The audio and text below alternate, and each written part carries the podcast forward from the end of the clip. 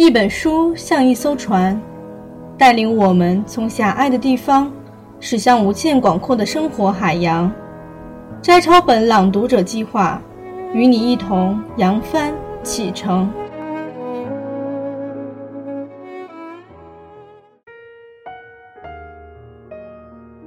烟波兰，作者简征，朗读小莫。第一部分：烟波兰，比三，踏一回月，生活细笔之二。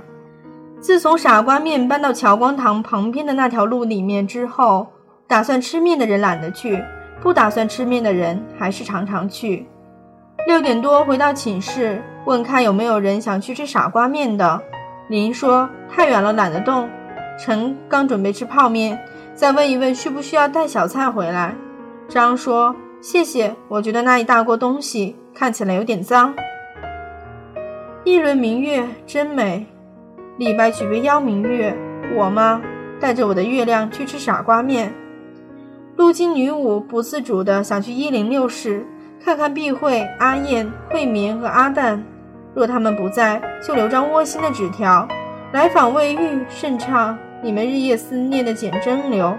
一开门，嘿，简真来的正好，要不要去吃傻瓜面？我怔了一下，突然被那种热络冲昏了头。怎么晓得是我要找他们，还是他们要找我？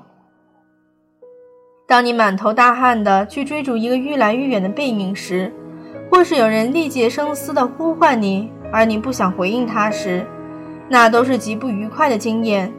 但当你终于知道，在路的那一端有一个多么亲切的人正向你走来，而你也几乎要跑着去迎接他时，你会突然觉得世界是待你那么好，你会领会一出颠簸的快乐。在崎岖的路上，那晚我深深的有这种感觉。一群女孩子勾肩搭背，实在不成体统，但是我们不在乎，也就管他那么多，别人爱怎么想是他们家的事。月亮真美。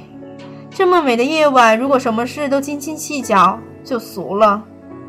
我们叫了两大盘小菜。我一直不认为食物的味美与否，嘴巴有绝对的鉴评力。那两盘小菜摆在那样的晚上，那样的朋友面前，要比摆在任何晚上任何人面前更好吃。对我而言，我携起一小截卤透了的豆干，请了请月亮。感谢他今晚圆得如此可爱。付钱的时候，他们又跟老板娘闲话一回，嬉笑一回，问候一回。不晓得老板娘要不要说干女儿？我在想，否则想自荐。走过另一家面摊时，我们缩手缩尾，快快地走过，看看空了那么多张桌子，心里觉得不好意思。女孩子家的心思都很细，吃了别家不吃这家，有点醉的感觉。自己第一次进去这家吃面时，只有我一个客人。老板娘端过面之后，就坐在桌角边，一面包馄饨，一面听收音机唱《茉莉花》。我觉得她实在很有情调，做她的丈夫一定真好。但愿下次我仍旧一个人去吃面，而仍旧只有我一个客人，她便能悠闲的又唱起歌来，像个满足的小妇人。我几乎要陶醉在那般友情的幻想里。至于我没能去的任一个晚上，但愿他高朋满座。我们这群无可救药的女孩子吃完傻瓜面，竟然还不满足，依照惯例又去骚扰卖傻瓜水果的老夫妇。老婆婆笑嘻嘻地招呼我们，好像我们是她真正盼望的客人一般。其实早已不是客，彼此熟悉了。就不是他给你一片西瓜，你付他一张钞票那么单纯的行为了，而是转变成一种牵念。他会问你怎么好几天没来了，你会问他为什么前几天没看到呢？唉，人世间本是处处有情，只怕己心太无情，便不知情为何物。面对那么慈祥的老婆婆，让她拿刀为你切西瓜，问你要不要撒盐巴，已经是够不忍心了。怎么会有人好意思因为十块钱的关系，恣意批评人家西瓜太贵、凤梨太脏、木瓜不甜？踏一回月，谁说月亮无情？月若有情，就不会照了李白，又照了我。满校园的清辉中，诉一诉新曲，也闹过几次上怀。